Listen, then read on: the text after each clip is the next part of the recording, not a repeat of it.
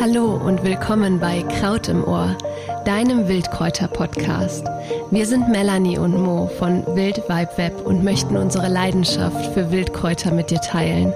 Dazu interviewen wir großartige Menschen und erzählen dir spannende Geschichten und Geheimnisse rund um die Pflanzen. Mach mit uns eine Reise, die dich verwandelt. Ganz herzlich willkommen zu einer neuen Podcast-Folge von Kraut im Ohr, deinem Wildkräuter-Podcast. Im heutigen Podcast, in der heutigen Folge geht es darum, wie du deinen eigenen Wildkräutergarten anlegen kannst, im Großen wie auch im Kleinen. Das heißt also, wenn du einen Garten hast, ist diese Folge ganz besonders toll für dich, aber auch wenn du zum Beispiel nur einen Balkon hast oder eine Fensterbank. Dafür habe ich heute einen ganz, ganz tollen Interviewgast äh, bei mir, und zwar die Andrea Breithuber. Ähm, sie hat einen über 1000 Quadratmeter großen Garten und das nicht etwa irgendwo fernab auf dem Lande, sondern mitten in der Stadt, was wirklich ganz, ganz besonders ist. Und ähm, ja, ich heiße dich jetzt erstmal ganz, ganz herzlich willkommen, liebe Andrea. Ich freue mich total, dass du hier bist. Hallo, danke schön für die Einladung. Ich freue mich auch. Schön. Magst du dich auch einmal unseren Gästen vorstellen? Weil das war jetzt eine sehr knappe Einleitung. Du machst so viele tolle Sachen. Ähm, erzähl unseren Hörern einfach ein bisschen was von dir. Okay, ja, mein Name wurde ja schon genannt. Also ich bin die Andrea. Ähm, ich verbringe die meiste Zeit am liebsten im Garten, äh, beziehungsweise natürlich auch in der Küche, um die ganzen Sachen zu verarbeiten. Das macht mir natürlich auch Riesenspaß. Äh, ich habe nebenbei äh, noch einen Verschenkladen, was mir auch große Freude macht, weil ich doch sehr um Nachhaltigkeit bemüht bin. Und es betrifft auch den Garten. Ich möchte andere Leute eben motivieren, es mir gleich zu tun und vor allem auch ihre Balkone oder Fensterbänke zu nutzen. Toll, vielen Dank. Ähm, es ist ja so, dass du, ähm, dass du mit diesem Garten ja auch so ein bisschen so diese Selbstversorgerschiene anstrebst, richtig? Ja, Selbstversorgung war schon so ein Jugendtraum von mir. Also die, äh, ich, das habe ich auf meiner Kom äh, Webseite so stehen, die Komplexität des Lebens ein bisschen beiseite zu lassen. Ähm, und das habe ich nie ganz aus den Augen verloren. Und ich habe mir immer gedacht, ähm, das könne man nur machen, wenn man ganz viel Land hat, also quasi in der Landwirtschaft.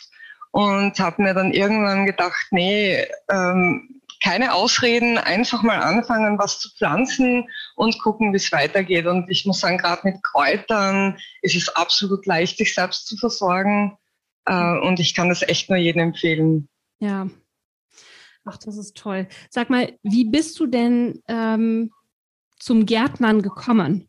Und wie bist du vor allem ans Gärtnern mitten in der Stadt gekommen. Das ist ja schon irgendwie toll, weil das ist ganz oft so die, sag ich mal, eine Ausrede, ja, ich wohne ja in der Stadt, ähm, ich habe da irgendwie nicht so die Möglichkeit für.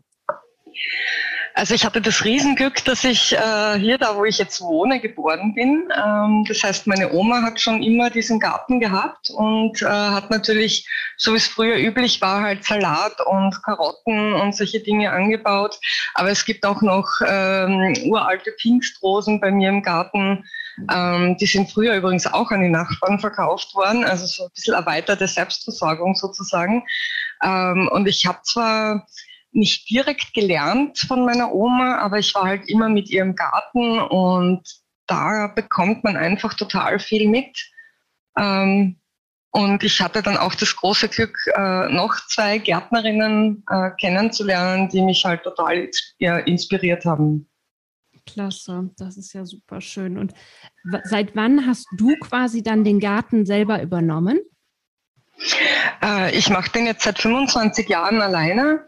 Wow. Äh, muss aber dazu sagen, der hat, äh, der hat damals ganz anders ausgesehen. Also es hat halt akkurate Beete gegeben und äh, akkurate Wiese und ein paar blühende Büsche äh, am Zaun entlang. Äh, das hat sich total geändert bei mir natürlich. Also ich habe ich hab gepflanzt wie eine Wahnsinnige sozusagen alles, was mir in die Finger gekommen ist.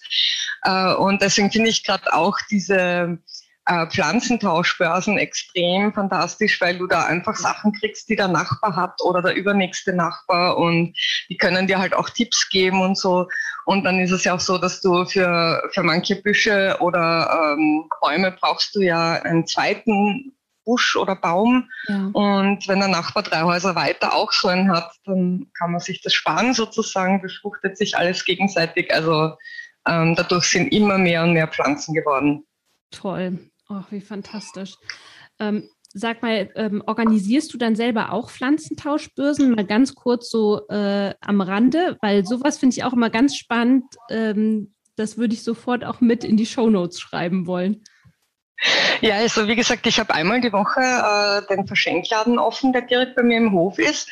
Ähm, da bringen Leute Sachen und andere Leute können halt gucken kommen und was mitnehmen. Und ich habe da eine Saatgutkiste die immer steht. Das heißt, äh, das, da ist Saatgut von mir drinnen und Saatgut, was andere Leute bringen. Und ich mache normalerweise ein Gartenfest äh, Mitte Mai, wo Pflanzentausch auch stattfindet. Ich weiß leider nicht, wie es heuer ist. Äh, ich werde auf jeden Fall Pflanzen bei mir hinstellen zur Entnahme. Mhm. Aber in dem Sinn, es wird natürlich keine richtige Veranstaltung sein, leider. Ja. Aber das nehmen wir auf jeden Fall mit in die, in die Show Notes auf. Das ist einfach, finde ich, ein total schönes äh, Konzept. Ähm, wir haben bei uns ja. auch diese Saatguttauschbörsen, die sind leider jetzt zum zweiten Mal ausgefallen, aber prinzipiell mhm. finde ich, ist das einfach eine total tolle Sache. Ja. Sag mal, ich habe hier, ähm, während wir das Interview führen, auch dein ganz, ganz tolles neues Buch, Deine fabelhaften Kräuter. Das ist wirklich ein super, super schönes Buch. Und in diesem Buch habe ich einen Test gefunden, und zwar den Test äh, zum Thema, welches Kraut bist du? Jetzt war ich total gespannt zu erfahren, welches Kraut du denn bist. Äh, ich bin die Zitronenmelisse. Die Zitronenmelisse. Und warum? Ähm, naja, ich habe wahrscheinlich die Fragen entsprechend beantwortet, aber es ist tatsächlich so, dass das ganz gut zu mir passt. Also ich habe mir mit dem Test auch größte Mühe gegeben, äh, mhm. äh, weil ich die auch selber gern immer mache, wenn ich sie irgendwo denn finde. Und ähm, bei mir ist es tatsächlich so, dass ich, äh, also ich gehöre zu den Leuten, die gerne was anpacken. Also ich äh, bin gehöre nicht, also ich muss jetzt nicht ewig lang irgendwas lesen, sondern ich gehe einfach in den Garten und ähm, und setze das um und mache dann meine eigenen Fehler und äh, lerne daraus. Ja, ah, schön. Den Test wollte ich auch noch machen. Und ähm, sag mal, jetzt geht es ja im Prinzip darum, heute in der Folge wollen wir so ein bisschen erfahren, was für Wildkräuter, also wie ich meinen eigenen Kräutergarten anlegen kann, natürlich irgendwie auch im, insbesondere mit Wildkräutern, im Kleinen wie im Großen. Ähm, magst du uns mal verraten, ähm, welche Wildkräuter sich besonders gut für den eigenen Garten eignen? Ja, äh, da möchte ich äh, als erstes ein, ein nicht so beliebtes äh, Wildkraut nennen, aber ich kann es nur empfehlen wärmstens, äh, und zwar die Brennnessel. Mhm. Ähm, die verbreitet sich zwar sehr unkontrolliert, aber äh, man kann sie vielfältigst nutzen. Also ähm, das ist gerade zum ersten Grün. Äh, man kann damit äh, kochen, ähm, man kann damit, äh, man kann auch in, ins Brot die, die Blätter reingeben. Ähm, man kann damit Jauchen machen, also Pflanzen düngen sozusagen. Äh, es ist eine extrem gute Schmetterlingsweide. Also ich glaube, über 20 Schmetterlinge äh, bleiben überhaupt nur an der Brennnessel. Um, um sich zu ernähren. Und im Herbst, was mich, mir besonders gut schmeckt, sind die Brennnesselsamen. Ja. Und da kann man wirklich super tolle Sachen damit machen. Und äh, wenn ich mir jetzt zum Beispiel Brennnessel schnappe und äh, in, den, in den Garten setzen möchte, ähm, kann ich die zum einen auch im Topf halten, wenn ich, wenn ich vermeiden möchte, dass sie sich sogar ganz ausbreitet. Oder sagst du, nee, im Topf gedeiht die eigentlich nicht so gut, setzt die einfach mal, ja, wo wird die am besten im Garten hingesetzt? Also in einem entsprechend großen Topf ist es überhaupt kein Problem, Brennnessel äh, zu ziehen. Also es geht natürlich auch in einem kleinen Topf, aber man wird halt nicht besonders viel Ernte haben. Ja. Und äh, Brennnesselblätter, also je nachdem, was man machen will, Brennnesselspinat, äh, da bleibt nicht viel von den Blättern übrig, da brauche ich wirklich ganz große Mengen. Ja. Ähm, aber in einem entsprechend großen Topf geht es auf jeden Fall. Äh, die Brennnessel äh, äh, hat ja, macht Rhizome, also wächst unterirdisch weiter. Ähm, das heißt, man hat dann halt irgendwann extrem viele Wurzeln im Topf. Das heißt, da würde ich dann empfehlen, sie alle zwei Jahre vielleicht rauszunehmen, einen Teil wegzunehmen und wieder einzupflanzen. Ja. Und kann ich, hast du das schon mal ausprobiert, die Brennnessel auch innen zu halten? Im Topf meinst du? Oder? Also im Topf, genau, aber dann wirklich im, in, in der Wohnung oder also wenn ich jetzt wirklich gar keinen Balkon beispielsweise. Ach so, in der Wohnung. Äh, ja, grundsätzlich, grundsätzlich kann man mit dem richtigen Fenster und der richtigen Temperatur natürlich alles äh, in der Wohnung anpflanzen, mehr oder weniger. Ja. Es ist halt eine Frage der Ernte. Also du ja. kriegst halt von so einem kleinen Topf Brennnesseln nicht viel raus. Also es ja. gibt äh, Kräuter, die würde ich da eher empfehlen, wenn ich sage, okay, braucht da nur hin und wieder ein Blatt oder so, das geht schon. Aber für Brennnessel lohnt sich eigentlich nicht. Also wenn man nur eine Wohnung hat, dann würde ich eher empfehlen, ähm, ein bisschen spazieren zu gehen und sich ein nettes Plätzchen zu suchen. Da kriegt man noch dazu Sonne und Licht ab ja. und äh, hat dann hat dann entsprechende Menge Brennnessel. Ja, Okay, dann haben wir jetzt also die Brennnessel, die wirklich ganz toll ist für den Garten und kann man auch auf dem Balkon ohne weiteres ziehen, aber dann hat man natürlich äh, nicht so die Ernte wie aus dem Garten, ne? das ist ganz klar. Mhm. Welche Wildkräuter kommen sonst noch so in, in Frage für den Garten? Also für die Leute, die jetzt Brennnessel überhaupt nicht gut finden, äh, hätte ich noch die Vogelmiere im Angebot. Also das ist ein extrem gefälliges äh, Wildkraut. Ja. Äh, schmeckt äh, schmeckt sehr fein und, und mild, sage ich jetzt mal, und passt wirklich auf jeden Salat äh, einfach überall gut dazu und äh, das wächst einwandfrei überall. Ja, und vor allem, was mir auch aufgefallen ist, das wächst ja auch nochmal zu Zeiten, wo eigentlich weniger frische Wildkräuter wachsen. Nämlich ich hatte nochmal im Ende November ähm, ist bei mir nochmal im Garten die Vogelmiere ganz frisch ausgetrieben. Das fand ich total super klasse. Also da hatte ich genau. ein komplettes Beet, wo vorher ähm, Spinat war, ein komplettes Beet voller Vogelmiere, wo, wo sie vorher eben auch echt nicht war. Und äh, da konnte ich dann nochmal im Winter quasi zwei Wochen frische Wildkräuter ernten. Das hat mir sehr gut gefallen, muss ich sagen. Genau, ja. Und ähm, wie sieht's mit weiteren Kräutern aus? Also zum Beispiel der Schafgabe. Oder Schafgabe. Das ist ja auch so ein tolles Küchenkraut, ja. der Spitzwegerich. Also Schafgabe äh, habe ich ganz viel im Garten. Das ist ein total tolles Wildkraut, finde ich. Also ich mache sehr viel mit den Blüten. Äh, ich gebe die Blätter aber auch in Aufstriche. Hat ja einen eher herberen Geschmack dann, wenn man die Blätter benutzt. Aber das passt gerade zum Beispiel äh, zu Topfen oder Kartoffel extrem gut, finde ich. Ja. Ähm, und sie ist natürlich wunderschön. Ja, absolut. Du sag mal, ähm, wie ist es denn, wenn ich jetzt, hm, also ich bin jetzt zum Beispiel hier letztes Jahr hingezogen, habe den Garten übernommen und äh, was sind so die ersten Schritte, wenn ich jetzt wirklich konkret einen Wildkräutergarten mir anlegen möchte?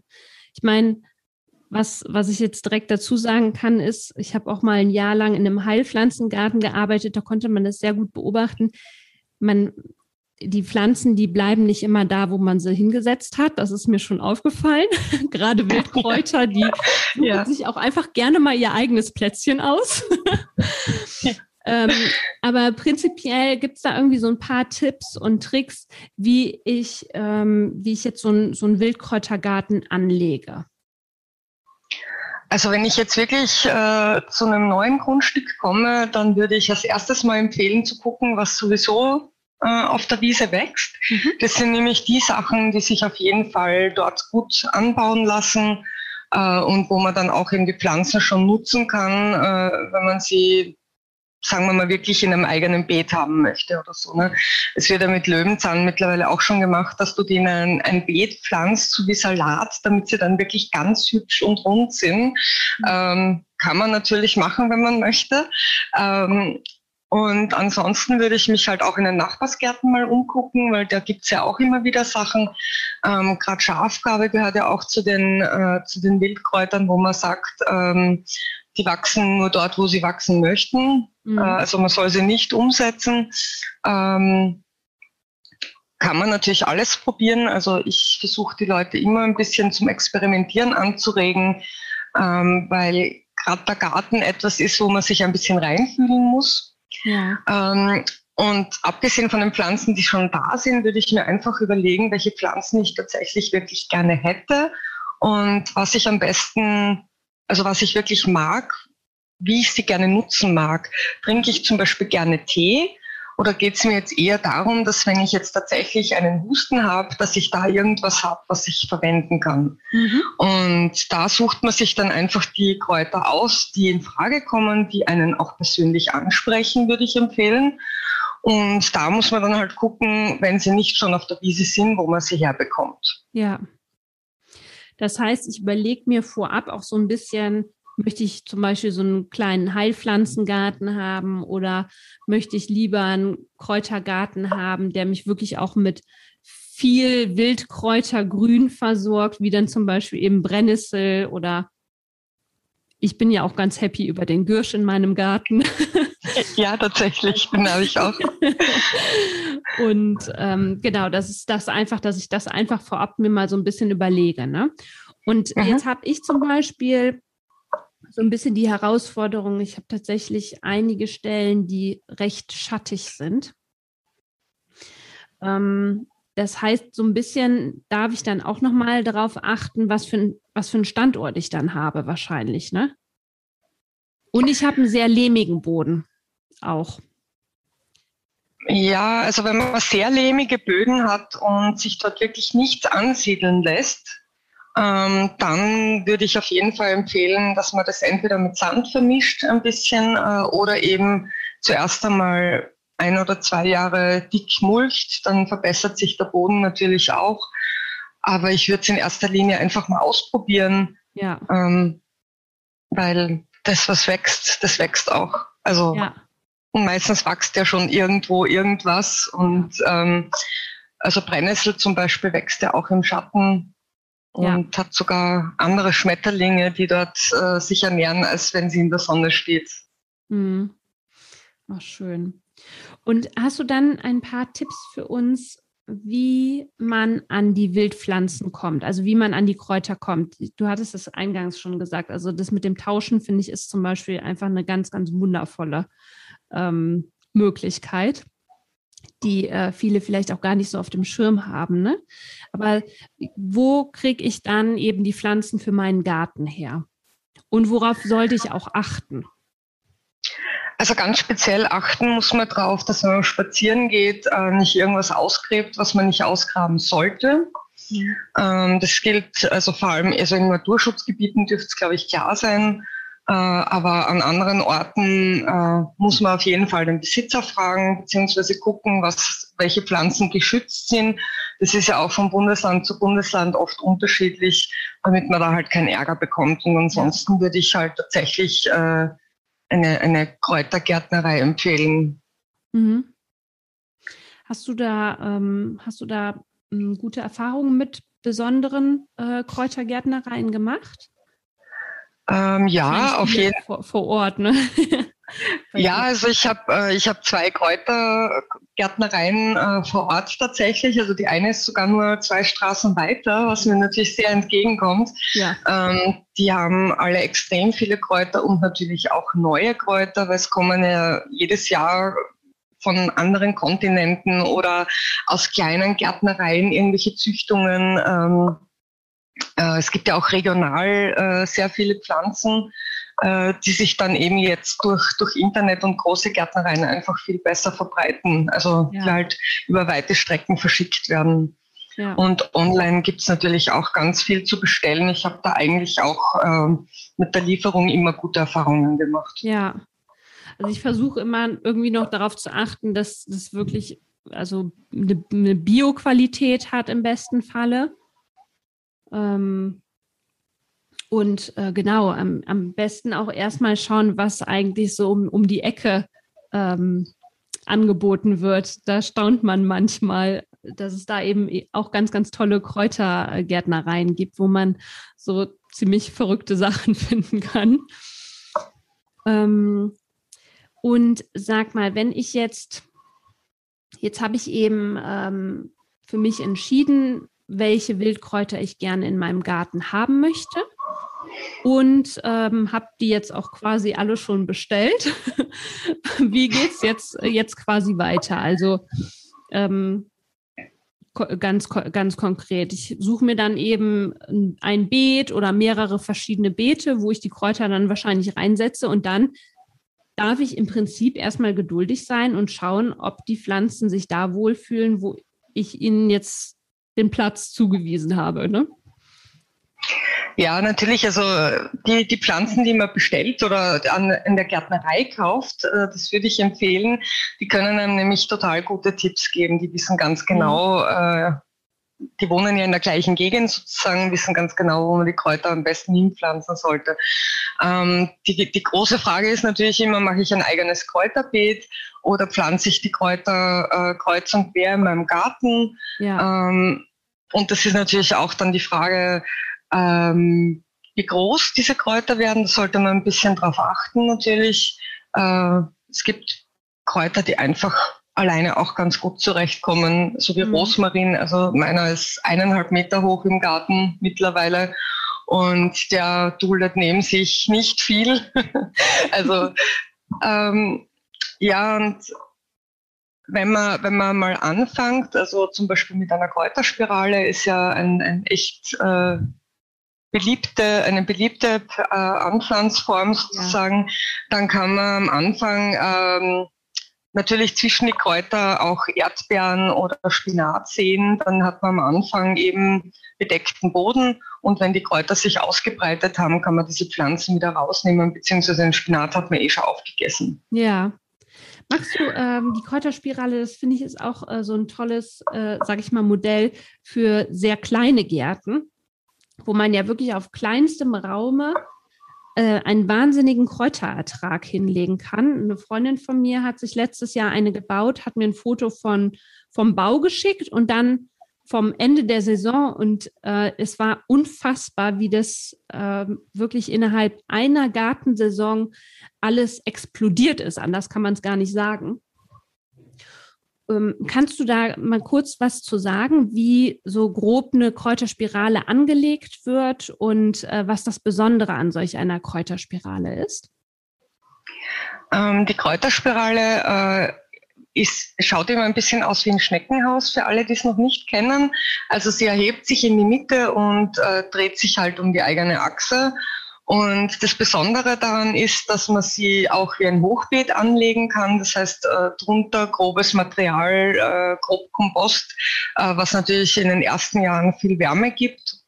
Und äh, wenn man sehr, also gute dicke Steine verwendet, dann speichern die natürlich auch Wärme. Das heißt, man hat da auf jeden Fall äh, Ernteverfrühung und bei den mediterranen Kräutern natürlich auch einen besseren Ertrag durch die konstante Wärme, die da entsteht. Ah, okay. Und das, ähm, wenn es regnet, fließt das Wasser von oben runter, also quasi wie beim, wie beim Berg, ne? bergab und man pflanzt oben die Kräuter hin, die es eher trocken brauchen. Das heißt, die kriegen dann keine Staunässe ab mhm. und dadurch wird, äh, wird der Ertrag natürlich auch höher, weil sie sich wohler fühlen. Ja. Ah ja, ach, das, ähm, das war mir jetzt auch neu, dass das ähm, ja, aber es ist auch klar, durch den Kompost und durch diese dicken Steine sich besser aufheizt und dadurch äh, die Erde wärmer ist. Und ähm, das mögen natürlich auch vor allem die mediterranen Kräuter sehr wahrscheinlich, ne? Ja, und es ist vor allem auch für, Kräut, äh, für Gärten ganz interessant, äh, in, in kühleren Regionen, wo man trotzdem mediterrane Pflanzen anpflanzen möchte. Ja. Also ich wohne ja, ich wohne in einer Region, wo es total warm ist, sage ich jetzt mal, im Gegensatz zu manch anderen. Äh, da muss man dann natürlich ein bisschen probieren. Also wenn man jetzt in äh, in einer Gegend wohnt, wo es sowieso schon kühler ist und dann vielleicht eher noch in, in einem äh, windigen Tal, wo, wo viel Schatten ist, da muss man wirklich ein bisschen experimentieren mit den mediterranen Kräutern. Mhm. Also da würde ich auf jeden Fall so eine Kräuterspirale empfehlen, die in die Wärme speichert. Und äh, am besten ist es, wenn man die mediterranen Kräuter, die normalerweise dort nicht gut wachsen, äh, am Anfang ein bisschen größer zieht Also vor allem über den Winter nicht draußen lasst oder ihnen zumindest Winterschutz gibt. Und wenn sie dann kräftig sind, ist die Kräuterspirale sicher toll und sie wachsen dort auch. Ja, ach klasse. Ähm, magst du noch mal prinzipiell aufzählen, welche Wildkräuter Du hast wahrscheinlich so viele Wildkräuter, das kannst du gar nicht alles jetzt hier im Podcast aufzählen. Aber welche Wildkräuter wirklich bei dir richtig gut im Garten wachsen? Ja, du hast es ja vorher schon gesagt, Wildkräuter neigen dazu, äh, etwas wild zu sein und zu tun, was sie möchten. Ähm, das heißt, ich habe ich hab tatsächlich über die Jahre die Erfahrung gemacht, dass, äh, dass das sehr unterschiedlich ist. Mhm. Also ich lasse bei mir im Garten ja alles wild wachsen, wild blühen, sich wild aussehen und wild aufgehen. Ähm, dadurch habe ich, äh, hab ich halt die unterschiedlichsten Kräuter in unterschiedlichsten Mengen, auch jedes Jahr. Mhm. Ich habe zum Beispiel jetzt gleich drei Jahre keinen Breitwegerich gehabt. Und äh, plötzlich ist er wieder aufgetaucht und der sieht sich dann natürlich auch aus. Und ähm, gerade sowas wie die Schafgabe ähm, hat teilweise auch Jahre, wo sie sehr, wo sie sehr viel aufgeht und ähm, dann teilweise, wo sie einfach wenig aufgeht und mhm. ähm, auch weniger blüht. Ähm, Spitzwegerich äh, habe ich von im Endeffekt von der Nachbarin übernommen. Ähm, die hat das, äh, die lässt nämlich auch alles blühen und vorher habe ich ihn so vereinzelt in der Wiese gehabt und dadurch, dass, äh, dass sie den blühen hat lassen auch und ich auch, irgendwann hat sich der ausgesät. Äh, einmal im Gemüsegarten breit gemacht, hatte ich eine riesige Pflanze mitten im Gemüsegarten und seitdem ist es total explodiert. Also aber ich habe auch äh, Gundermann, äh, Giersch haben wir eh schon angesprochen, mhm. ähm, Schaboxkraut, ähm, wo man ja ein bisschen aufpassen muss. Also es sind sehr viele. Wahnsinn. Toll.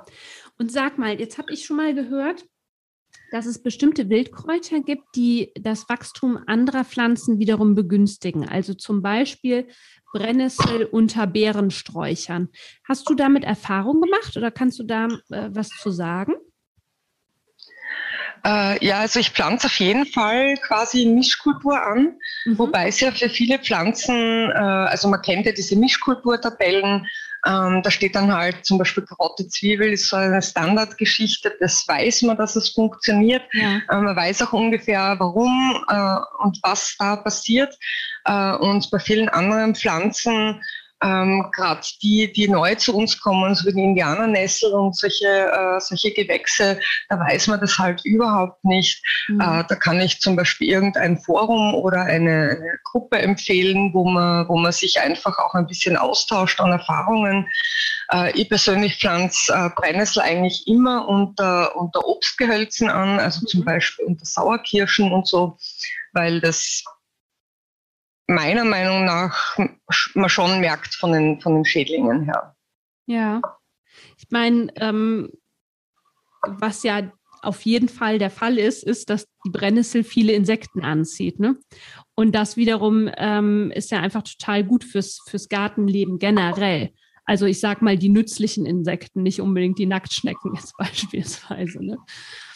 Ähm, ja, ja es, ist, äh, es, ist, äh, es ist auf jeden Fall so, dass mit jedem, mit jedem Gewächs, das du dir in den Garten holst, äh, kommt natürlich auch ein Insekt mit, sag ich mal. Ne? Also die haben ja alle äh, unterschiedliche Blüten, Blütengrößen, mhm. die natürlich auch für unterschiedlich große Insekten geeignet sind. Ähm, und es gibt eben äh, viele Insekten, die sich von bestimmten Pflanzen ernähren. Und dadurch, dass man die Vielfalt im Garten erhöht, äh, ist es natürlich auch eher möglich, dass man ein Mini-Ökosystem schafft, in dem es einfach besser funktioniert wie in einem kahlen Garten. Ja. Ähm, das ist auch gar nicht, also ich finde, das ist auch ein ganz, ganz wichtiger Punkt im Garten, dass, ähm, dass darauf auch geachtet wird, ne? dass äh, wir viele verschiedene Pflanzen setzen, um wirklich möglichst viele verschiedene Insekten auch anzulocken und denen wiederum irgendwie auch so ein kleines Biotop schaffen. Äh, da haben einfach beide Seiten sehr viel von. Ne? Mhm. Und auch die Vögel, die dann kommen. Und die Vögel, ganz genau. Also das zieht einen ganzen Kreislauf mit sich. Mhm. Sag mal, ähm, jetzt haben wir ja viel über den Garten gesprochen. Ähm, ich habe auch mal eine Zeit lang mitten in der Stadt gewohnt und hatte nur einen Balkon. Und ich weiß aus Erfahrung, dass es wirklich auch einige Pflanzen, einige Wildkräuter auf dem Balkon richtig gut, ähm, gut haben und auch gut wachsen. Natürlich habe ich nicht die Ernte wie draußen jetzt auf der Wiese, im Wald äh, oder im eigenen Garten. Und trotzdem kann ich mir eben so ein paar Wildkräuter auch auf dem Balkon holen für Tee beispielsweise. Ne? Also da brauche ich ja dann nicht so große Mengen. Kannst du da mal so ein paar Wildkräuter nennen, die sich wirklich richtig gut für den Balkon, für den eigenen Balkon eignen? Also ich habe vorhin schon die Vogelmiere angesprochen, die lässt sich im Balkonkistchen extrem gut anbauen. Und da hat man wirklich viel davon, weil die wuchert im Normalfall ganz gut, also treibt immer wieder neu aus. Und da kann man sich wirklich jeden Tag was auf Salat oder auf, auf Brot backen und äh, hat da echt viel davon.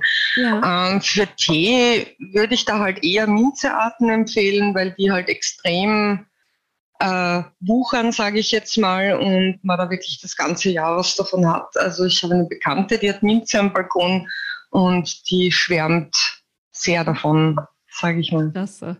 Und dann einfach in so einem das, kleinen Balkonkasten, beziehungsweise das funktioniert ja auch ganz prima in, äh, in so Töpfen, ne? Ja, das, die Sache ist halt die, dass Wildkräuter im Normalfall ja auf der Wiese wachsen oder an. Waldrändern und so weiter. Und da wird es natürlich bei Balkonen, die jetzt, sage ich mal, südseitig sind, äh, wo es sehr, sehr heiß wird, und sehr, sehr trocken ist, teilweise ein bisschen schwierig.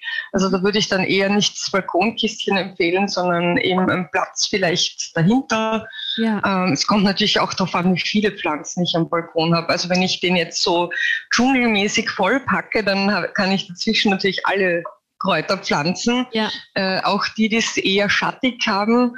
Äh, aber wenn ich halt nur ein paar Pflanzen äh, habe, dann sollte ich da halt wirklich ein bisschen gucken und auswählen, äh, damit man da nicht den Spaß verliert, wenn ja. irgendwas nicht klappt. Was äh, bei mir tatsächlich auch richtig gut funktioniert und bei einer Freundin auch immer ganz toll wird, ist der Gundermann. Ähm, meine Freundin, die hat da so ein kleines Treppchen ähm, und hat den, ähm, hat den Gundermann-Topf ganz oben auf dieses Treppchen gestellt.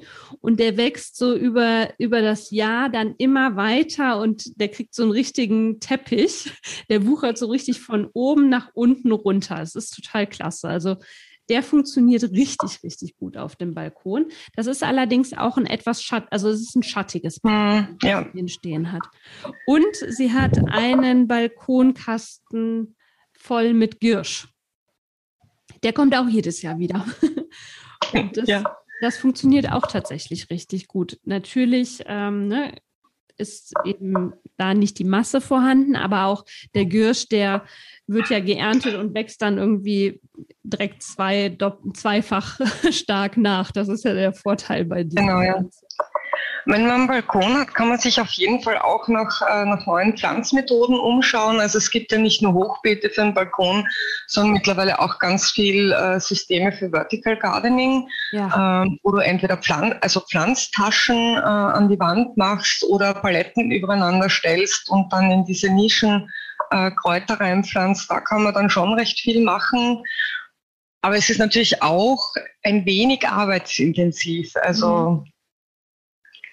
Aber das ist schön, dass du das nochmal sagst. Das finde ich ist wirklich auch eine ganz, ganz tolle äh, Methode, auf kleinstem Raum wirklich viel, äh, viele Kräuter äh, unterzubringen, wenn ich einfach in die Höhe gehe. Und da gibt es wirklich mittlerweile auch ganz, ganz tolle Systeme, auch so viele Do-it-yourself-Anleitungen, gerade für dieses Vertical Garden. Ähm, das finde ich total klasse. Ich hatte übrigens auf meinem Balkon tatsächlich in der in den Fugen, ich weiß nicht, wie die da hingekommen ist, aber da hatte ich eine riesengroße Königskerze stehen. ich weiß wow. nicht, wie begeistert mein, äh, mein Vermieter war, als er das dann irgendwann mal gesehen hat. Aber äh, da war ich schon sehr fasziniert von, weil die saß einfach in der Fuge und wer auch schon mal eine Wurzel ausgebuddelt hat, weiß, dass das kein feines ähm, Wurzelwerk ist, sondern doch auch nur ganz ordentliche Wurzel hat, so eine Königskerze. Da war ich echt äh, baff. Da habe ich gedacht, wow, äh, also in Fugen. Ich hatte so einen richtig kleinen Fugenkräutergarten. Ich hatte sämtlich, ich hatte auch Schafgarbe in den Fugen wachsen und Spitzwegerich in den Fugen wachsen. Und die sind einfach irgendwie, ich habe sie irgendwie mitgenommen. Ne? Ich habe sie dann natürlich nicht angepflanzt. Die waren dann irgendwann da. Ja, das ist das Tolle an Wildkräutern, dass wenn irgendwer ähm, äh, sie blühen und sich aussehen lässt, dann hat man die auch irgendwo im Garten.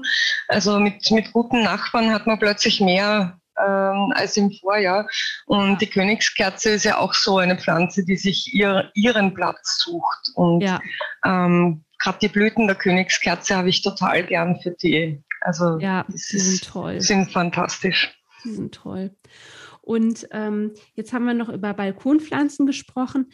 Wenn ähm, hast du Erfahrungen mit, mit Kräutern, Wildkräutern in der Wohnung? Also wenn ich es jetzt wirklich, ich meine, das ist eigentlich dann nur fast zur Zierde, ne, dass ich die in der Wohnung habe, weil sie da einfach nicht den Platz haben, um sich so ausbreiten zu können. Aber hast du damit Erfahrung gemacht?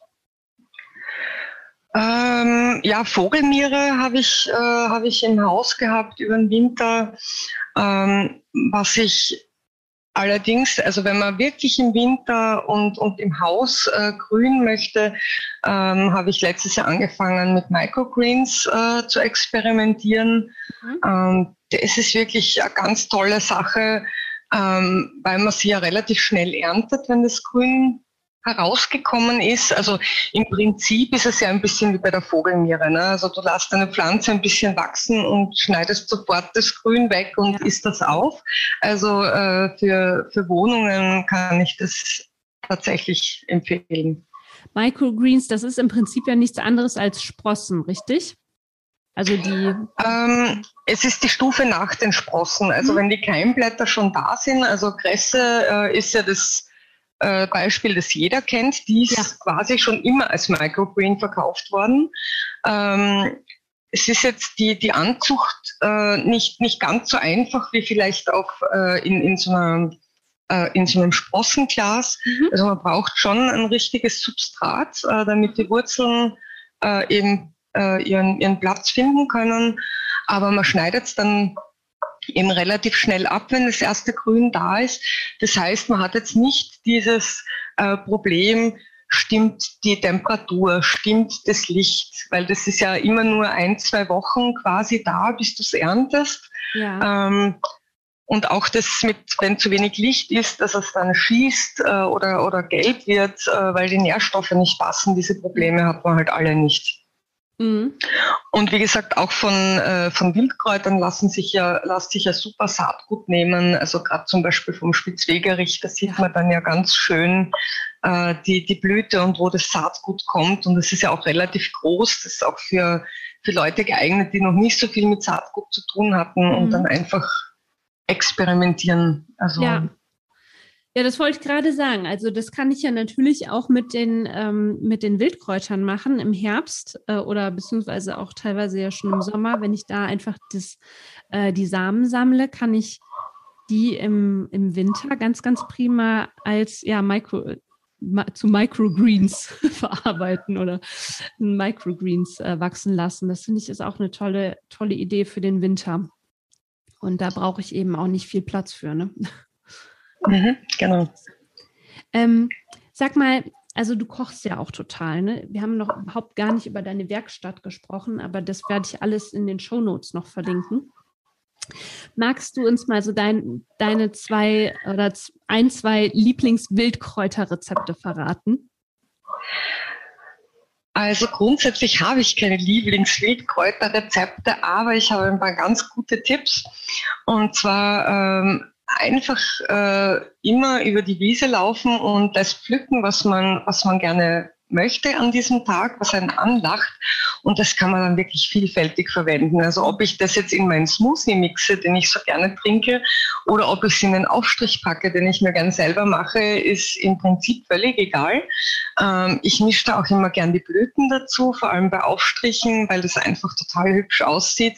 Und ich würde auch empfehlen, also wenn man zum Beispiel ein äh, Lieblingsbrotrezept hat, das mache ich im Frühling besonders gerne, ähm, dass ich da die ersten Wildkräuter Wildkräuter reinpacke. Ich weiß, äh, es wird dann gebacken und stark erhitzt, aber es ist halt ähm, auch was ganz Spezielles, was man im Frühling machen kann, wo ich sage, ja, äh, das mache ich eh den ganzen Rest des Jahres nicht mehr. Ja. Ähm, Lieblings, äh, Lieblingssachen mit Wildkräuter bei mir sind auch äh, Salate generell. Also ob ich jetzt zum Beispiel einen Linsensalat mache oder einfach ähm, einen, einen grünen Salat, äh, da kommt bei mir dann einfach alles rein, was äh, mich anlacht auf der Wiese und auch was bunt ist wie die ganzen Blüten dieser Pflanzen. Ja, ich mag das, es ist halt irgendwie so schön unkompliziert.